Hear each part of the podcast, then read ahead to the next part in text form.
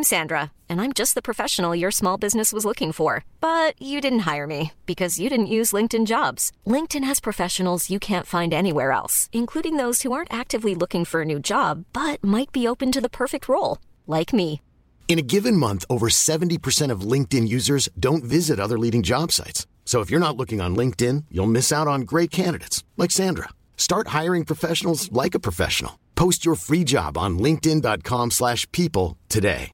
Hey, it's Paige DeSorbo from Giggly Squad. High quality fashion without the price tag. Say hello to Quince. I'm snagging high-end essentials like cozy cashmere sweaters, sleek leather jackets, fine jewelry, and so much more. With Quince being 50 to 80% less than similar brands. And they partner with factories that prioritize safe, ethical, and responsible manufacturing. I love that. Luxury quality within reach. Go to quince.com slash style to get free shipping and 365 day returns on your next order. Quince.com slash style. mais plutôt avoir une lecture euh, de notre présent par le prisme du passé. Salut à toutes et à tous. Aujourd'hui, on se retrouve pour une nouvelle interview en compagnie de Charlie Danger, dit aussi les revues du monde sur sa chaîne YouTube, sur laquelle elle fait de la vulgarisation historique et scientifique. Charlie a gentiment accepté mon invitation pour participer à ce podcast et c'est par le biais de ce merveilleux outil qu'est Skype que nous avons pu enregistrer cette interview. Je te prie d'ailleurs de m'excuser par avance s'il y a quelques petits changements au niveau sonore puisqu'on a toutes les deux enregistré avec un micro différent. Nous discutons bien sûr de son parcours, de son enfance, de son adolescence, mais nous parlons évidemment aussi de sa chaîne YouTube, de féminisme et d'histoire. J'espère que cet épisode te plaira et je te laisse avec notre discussion. Donc merci euh, Charlie déjà pour commencer d'avoir accepté mon invitation. Je vais tout simplement te demander pour commencer le podcast de te présenter s'il te plaît aux personnes qui pourraient ne pas te connaître. Bah, merci à toi Mathilde de m'avoir invitée. Euh, du coup, je m'appelle Charlie Danger, je suis vulgarisatrice scientifique spécialisée en histoire et en archéologie et je fais des vidéos sur euh, YouTube où j'ai notamment une chaîne qui s'appelle Les Revues du Monde et j'essaye de parler du coup d'histoire et d'archéologie en toute logique. voilà. Est-ce que, euh, donc du coup, pardon, je sais pas pourquoi je te dis est-ce que, euh, je vais juste présenter l'interview. Donc c'est une rétrospective de ta vie, comme je te l'avais dit. Et donc on va commencer euh, logiquement par le début, donc par ton enfance. Est-ce que tu pourrais me parler de quel genre d'enfant t'étais et plus généralement des souvenirs que tu as de, de cette période? Oui, alors du coup j'ai pas lu les questions de l'interview, donc je vais découvrir en même temps. Il n'y a pas de souci. Alors du coup, comme, quel genre d'enfant j'étais? Je crois que j'étais chiante. Euh, Comme beaucoup d'enfants, je crois. Ouais, bah tu sais, avec le regard un peu. Euh, j'ai rematé il y a pas longtemps une cassette que mes parents avaient gardée d'un voyage qu'on avait fait, je sais plus où. Et franchement, j'étais insup, j'aurais pas aimé m'avoir comme enfant. Très, Ah bon? très. euh, bah, je demandais beaucoup l'attention de mes parents, je pense. Bah là, j'étais petite, je devais avoir 4 ans. Sinon, de manière générale, euh, j'étais un peu ce qu'on pourrait appeler une enfant bizarre. J'avais pas beaucoup d'amis à l'école. Euh, j'ai- J'avais sauté des classes en fait, ce qui fait que je me suis retrouvée euh, dans un environnement avec des personnes qui étaient plus âgées et qui m'aimaient pas trop euh, pour cette raison. Et donc j'ai développé des, euh, des passions un peu bizarres pour essayer de compenser le fait que j'étais très très seule à l'école. Donc euh, j'avais des, des passions très précises. euh, Par ma- exemple, t'en as en tête là? Euh, j'ai eu ma phase Jules Verne où j'ai voulu parler que en réplique de Jules Verne pendant une bonne période. C'est génial. assez contraignant. Et sinon, euh, de manière générale, je lisais beaucoup et j'aimais bien créer des univers fictifs dans ma tête et, et je vivais plus souvent dedans. T'étais un petit peu dans la lune. Ouais. Et euh, par rapport à ton éducation, est-ce que tu penses que t'as été éduquée particulièrement comme une fille plutôt que... Est-ce que tu penses que ton éducation était particulièrement genrée, je veux dire? Euh, je sais pas trop parce que j'ai pas de point de comparaison vu que j'ai une grande sœur. D'accord. Donc en fait, on était deux filles. Mhm. Donc j'ai pas trop de. Par exemple, si j'avais eu un frère, peut-être que j'aurais pu euh, euh, juger du coup, euh, savoir si c'était il y avait une différence dans nos deux types d'éducation. En l'occurrence, j'ai pas eu l'impression que mes parents nous aient forcés à quoi que ce soit en termes de façon de nous habiller. J'étais très très tomboy quand j'étais petite. J'avais un prénom qui était genré au masculin, donc c'est vrai que ça m'a aussi. Euh, du coup, c'est vrai que bah, j'avais un peu cette vision-là. Non, je, je crois pas que j'ai eu une, éducation particulièrement genrée.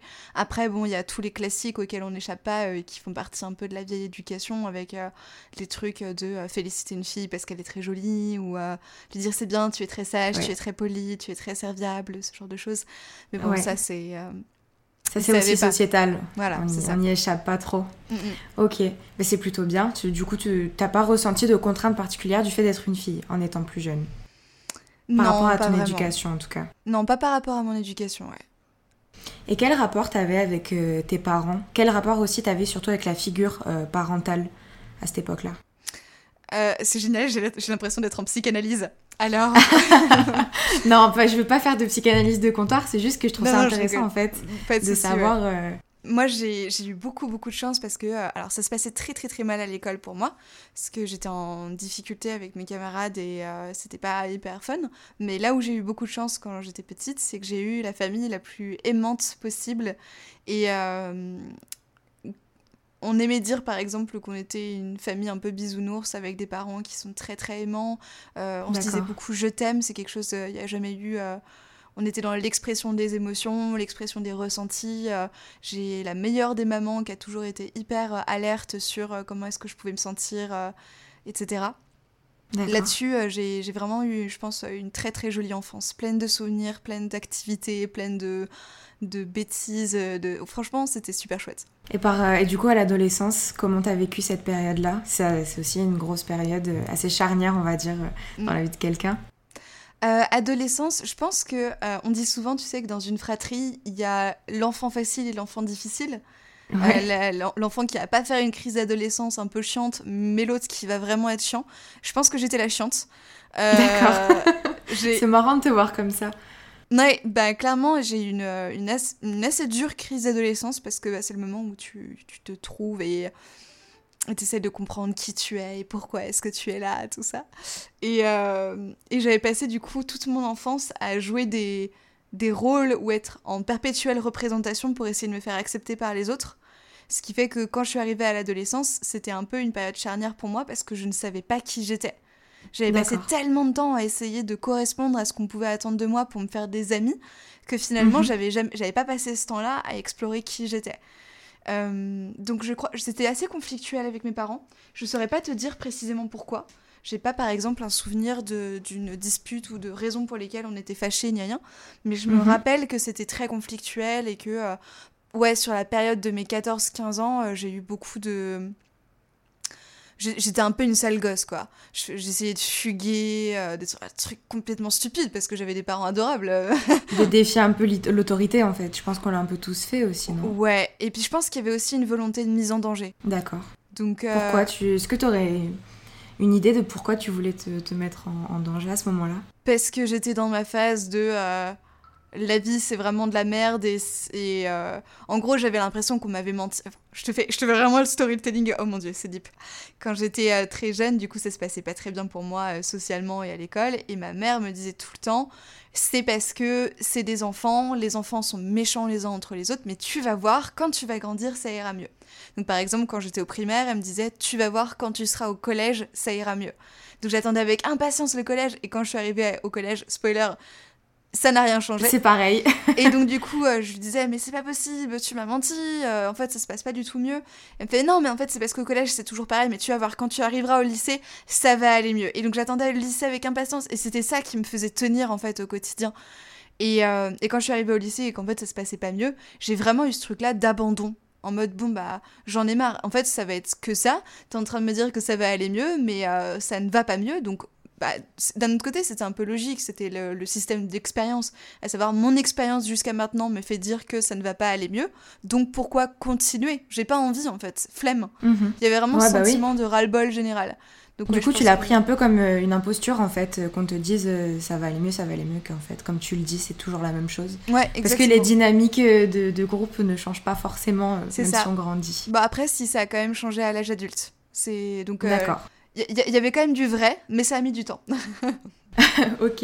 Et euh, quel rapport t'avais à ton corps en tant qu'adolescente? Euh, J'avais pas spécialement euh, un rapport. J'ai pas de souvenir, par exemple, de juger mon corps ou de le jauger. Il était là.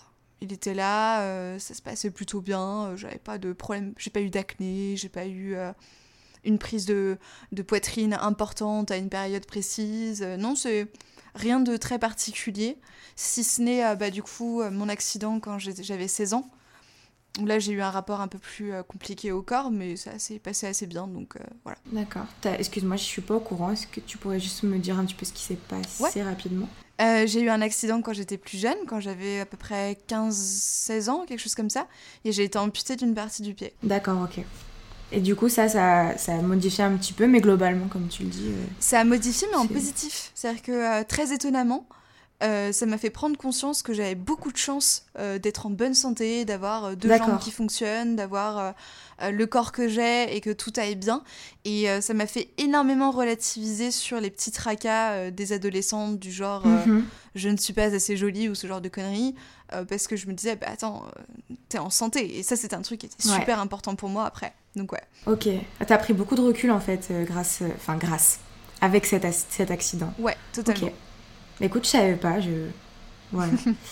Euh, du coup, oui, est-ce que tu pourrais me parler euh, de ton parcours euh, après le lycée?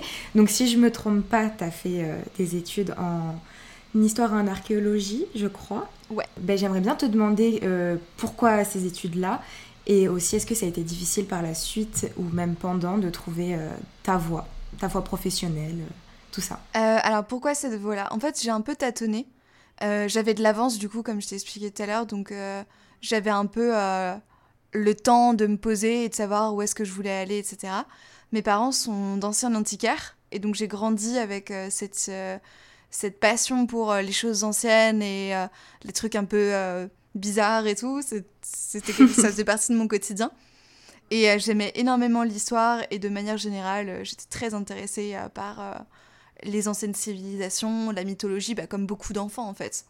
Et j'avais toujours eu un peu ce fantasme de devenir archéologue, parce que même chose, je pense comme beaucoup d'enfants, on a ce truc-là de « Ah, ça va être trop chouette !» Et... Oui, ça, fait partie des métiers un petit peu vétérinaires. Ouais, c'est ça. Barbie archéologue, c'était ça.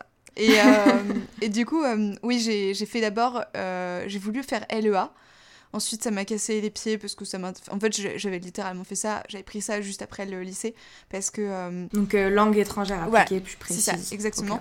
Parce que j'avais l'impression que c'était un peu la voie euh, normie. C'est-à-dire, quand tu sais pas ce que mhm. tu veux faire, tu vas en LEA en attendant de te décider. Et en fait, j'allais quasiment plus en cours de LEA parce que j'allais tout le temps squatter sur les cours des, de l'histoire de l'art et archéologie. Donc après, j'ai pris histoire de l'art et archéologie. Et puis, et puis en fait, pareil, j'ai pas, pas tenu hyper longtemps parce qu'en fait, j'ai lancé ma chaîne YouTube au même moment, c'était à peu près dans cette période-là. Ce qui fait que euh, quand j'ai vu que ça marchait bien avec la chaîne YouTube et que je pouvais éventuellement en faire quelque chose euh, pour mon avenir, bah, très naturellement, j'ai continué là-dedans, euh, sans au début l'ambition d'en faire forcément un métier. Parce qu'à l'époque, c'était pas du tout envisageable, hein, YouTube, c'était pas je savais même pas qu'on pouvait gagner de l'argent avec ça, donc c'était pas voilà, envisageable. Mhm. Mais plus parce que c'était quelque chose que j'aimais énormément. Et de toute façon, quand je m'étais. Euh, enfin, je savais que ce que je voulais faire, c'était de la vulgarisation ou de la médiation scientifique. Donc là, j'avais littéralement juste créé ma propre plateforme de médiation et de vulgarisation. Donc en soi, c'est ça. voilà.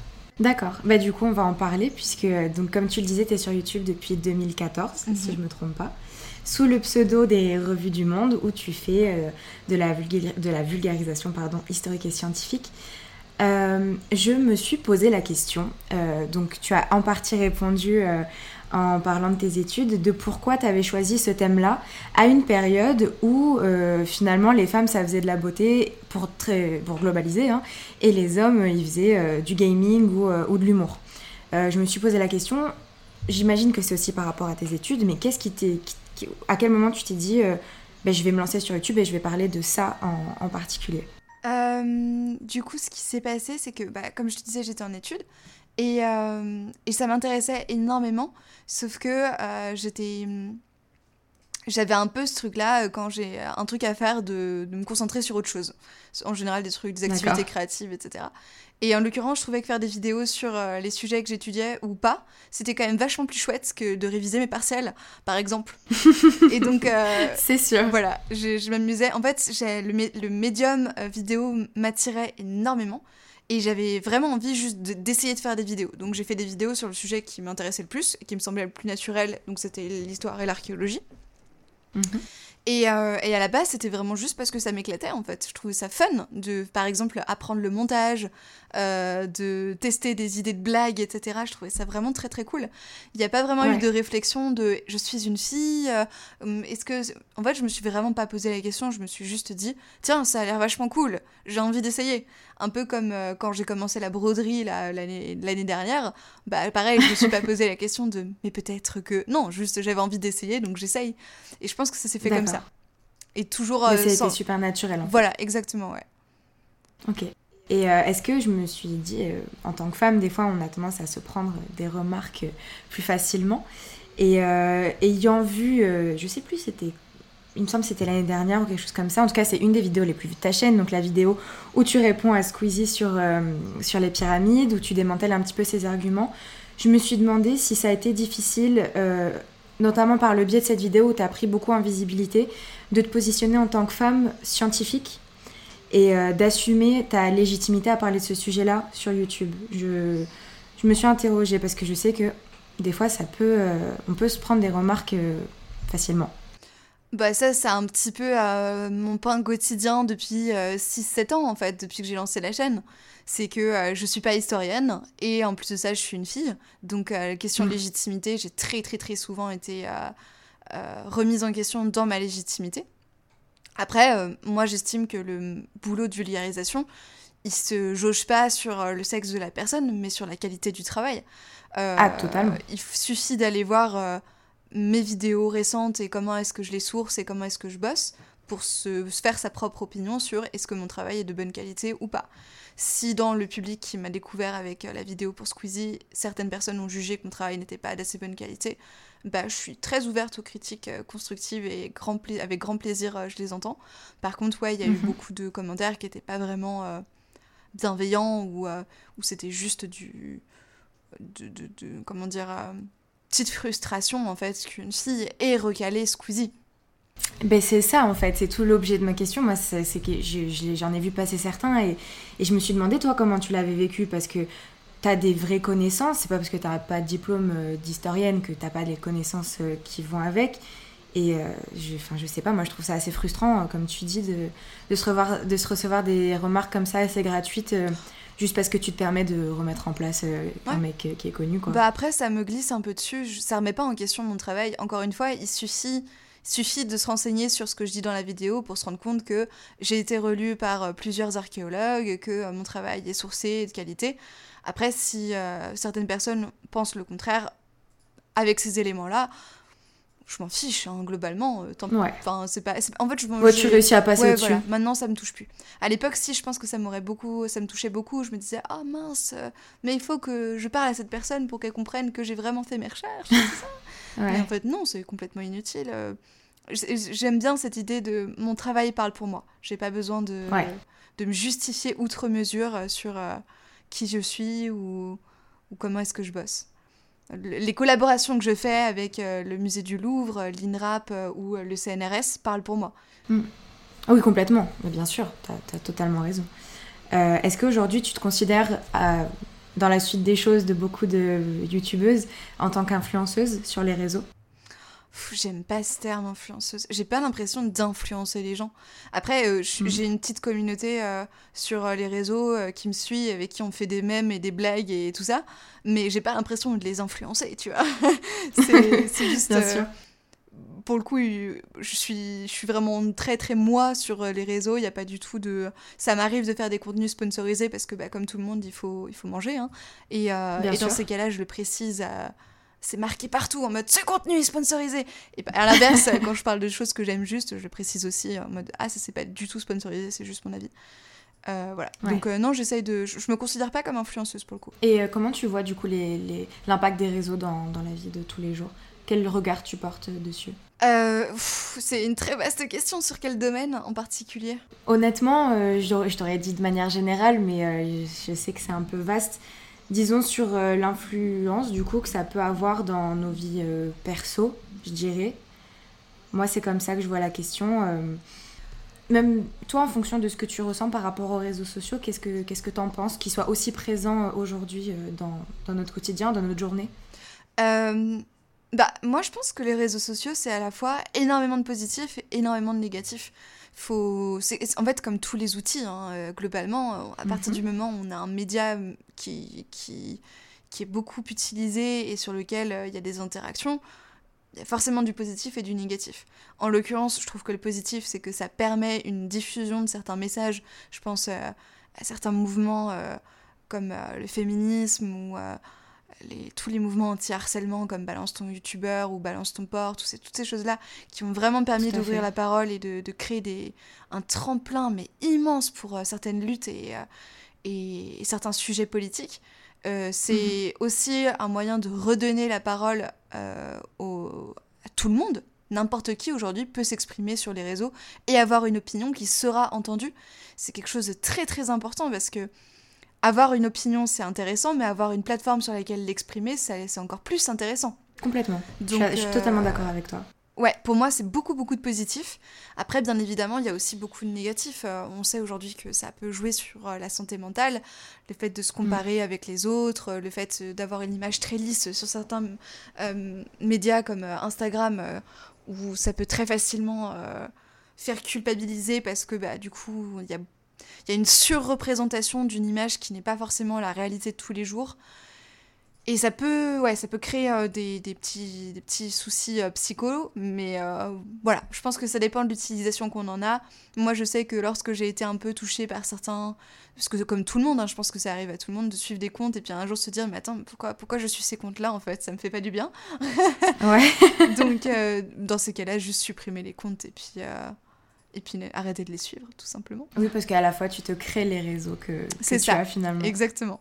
Tu parlais d'utiliser une plateforme pour se faire entendre. J'en profite parce que ça fait une excellente transition à, ma, question d'après.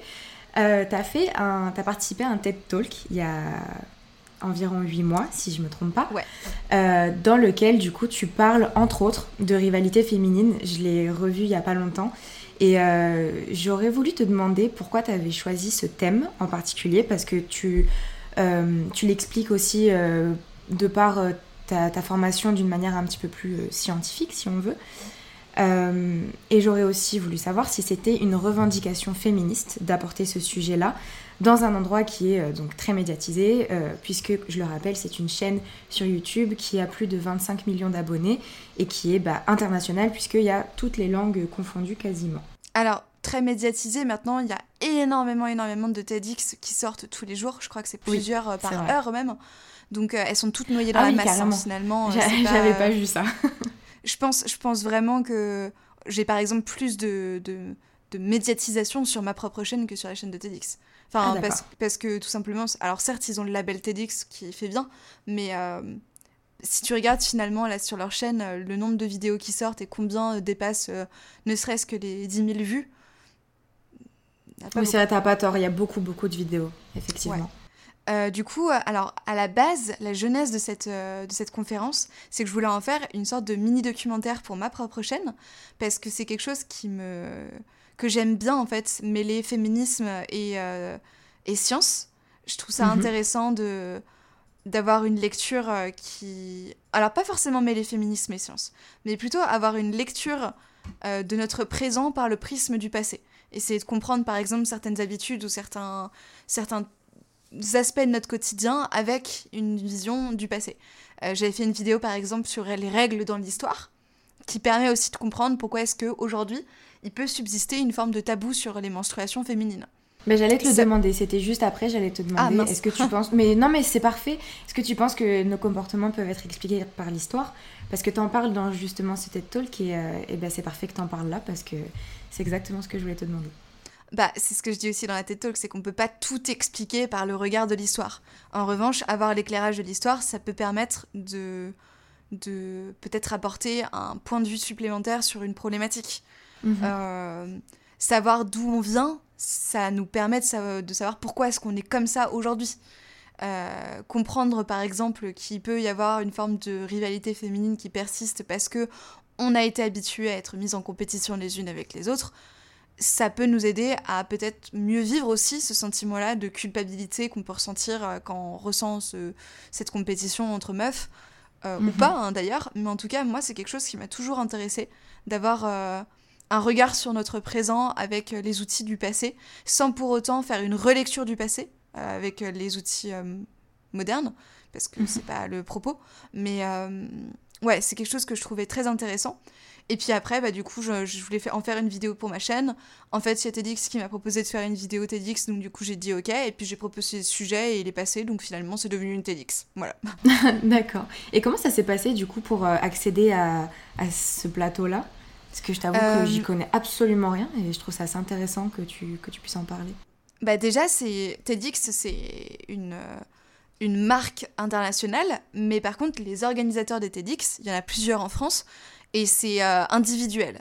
Donc chacun invite, euh, en fait, une fois que TEDx accorde la licence pour que vous puissiez euh, faire des conférences TEDx, bah après vous devez trouver vos, vos conférenciers et il peut aussi bien avoir des personnes qui sont médiatiques ou en tout cas connues de, de la scène publique que des personnes qui ne le sont pas. Et, et moi, en l'occurrence, on m'a contacté à de nombreuses reprises plusieurs TEDx différentes en France m'ont contacté pour participer à une TEDx et j'avais toujours refusé. Et puis euh, là, il y a celle-ci qui m'avait contacté. Ça tombait à un moment de ma vie où je m'étais dit, allez, tu te mets des. T'essaies de vaincre un peu tes peurs. Et en l'occurrence, j'avais très très peur de prendre la parole en public devant euh, autant de monde. C'est quelque chose qui me. Ça se voit d'ailleurs dans la vidéo, je, transpire de la moustache, je suis pas bien. Euh, ah, moi, je l'ai pas vu, je te rassure, je l'ai pas vu. Au contraire, je t'ai trouvé très, très sûre de toi. Ok, bah tant mieux parce que en vrai je me pissais dessus. Euh, et donc euh, non, je suis pas du tout à l'aise euh, pour prendre la parole en public. Et du coup, c'était un petit, un petit défi que je m'étais mis à, moi-même. Et donc voilà. Bah écoute, c'est un pari réussi parce que moi j'ai adoré la revoir, même si je l'avais déjà vue. Et je trouve que tu as très bien expliqué ça, surtout que, comme tu le dis, tu parles des rivalités féminines sous des aspects que on a tendance à avoir ce cliché-là de oui, les femmes, euh, euh, elles se disputent entre elles, euh, enfin voilà, des, des, idées reçues qu'on a un peu tous et toutes.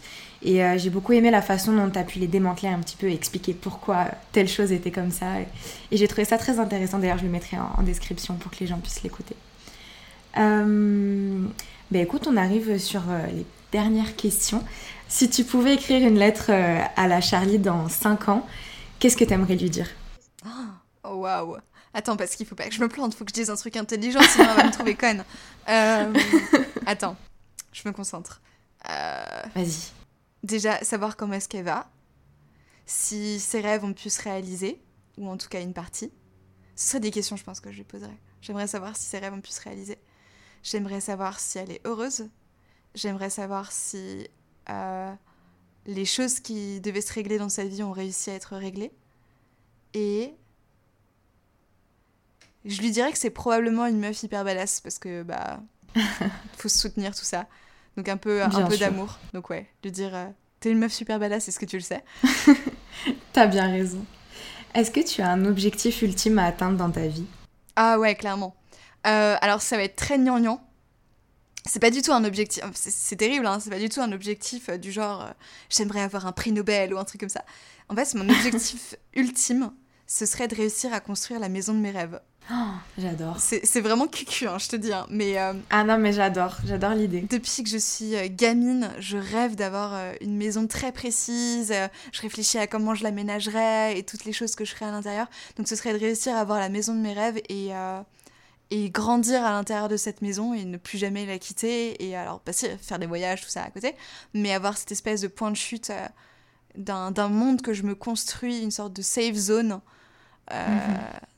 je, pense que ce serait vraiment la chose qui me rendrait le plus heureuse au monde. Est-ce que aujourd'hui tu dirais que tu es heureuse, Charlie? Ouais, ouais, clairement. J'ai beaucoup de chance, je suis très bien accompagnée dans ma vie, j'ai des amis super, j'ai une famille extraordinaire. Franchement, je, je, suis très heureuse. J'espère que ça va durer. Je te le souhaite. Et puis, euh, pour terminer, parce que c'est la dernière question un peu euh, traditionnelle du podcast, est-ce que tu aurais un conseil à transmettre aux auditeurs et aux auditrices qui nous écoutent sur absolument n'importe quel sujet? Euh, Même chose, ça va sûrement être un conseil un petit peu cucu. Parce qu'en fait, des conseils, il y en a plein, mais on va essayer de faire un truc un peu général. C'est que une des choses qui m'a le plus permis d'avancer dans ma vie, c'est le fait que je ne savais pas que certaines choses étaient difficiles ou compliquées à réaliser. Donc ne vous posez pas trop de questions, et juste si vous avez envie de faire quelque chose, faites-le sans vous soucier du regard des autres ou de votre propre regard sur vos propres capacités. Ne vous dites pas que vous êtes incapable ou que vous n'allez pas y arriver. Dites-vous juste, vas-y, j'essaye, et puis on verra bien. merci Charlie. Bah merci à toi. Merci infiniment à Charlie d'avoir accepté mon invitation et d'avoir pris le temps de répondre à toutes mes questions. Tu retrouveras bien évidemment tous les liens de ses réseaux sociaux, de sa chaîne YouTube et également du TED Talk en description de ce podcast. Quant à moi, je n'ai plus qu'à te proposer de venir nous suivre sur Instagram, sur le compte bouteille à la mer-du-bas podcast. Si tu en as envie, je tiens à le préciser à chaque fois, mais les interviews sont ouvertes absolument à tout le monde, que tu sois connu ou anonyme. Donc n'hésite surtout pas et envoie-moi un mail si tu as envie de me raconter ton histoire, qu'elle soit banal ou non, à l'adresse bouteille à la mer du 6 podcast.outlook.fr. Tu peux aussi également venir retrouver du contenu exclusif uniquement disponible pour les membres du Patreon sur le site de Patreon, sur la page de Bouteille à la mer. Et enfin, si tu as envie de soutenir le podcast gratuitement, tu n'as qu'à mettre quelques étoiles sur Apple Podcast et me laisser un commentaire en me disant ce que tu penses de Bouteille à la mer. Je te remercie pour ton écoute et je te dis à très vite dans un prochain épisode.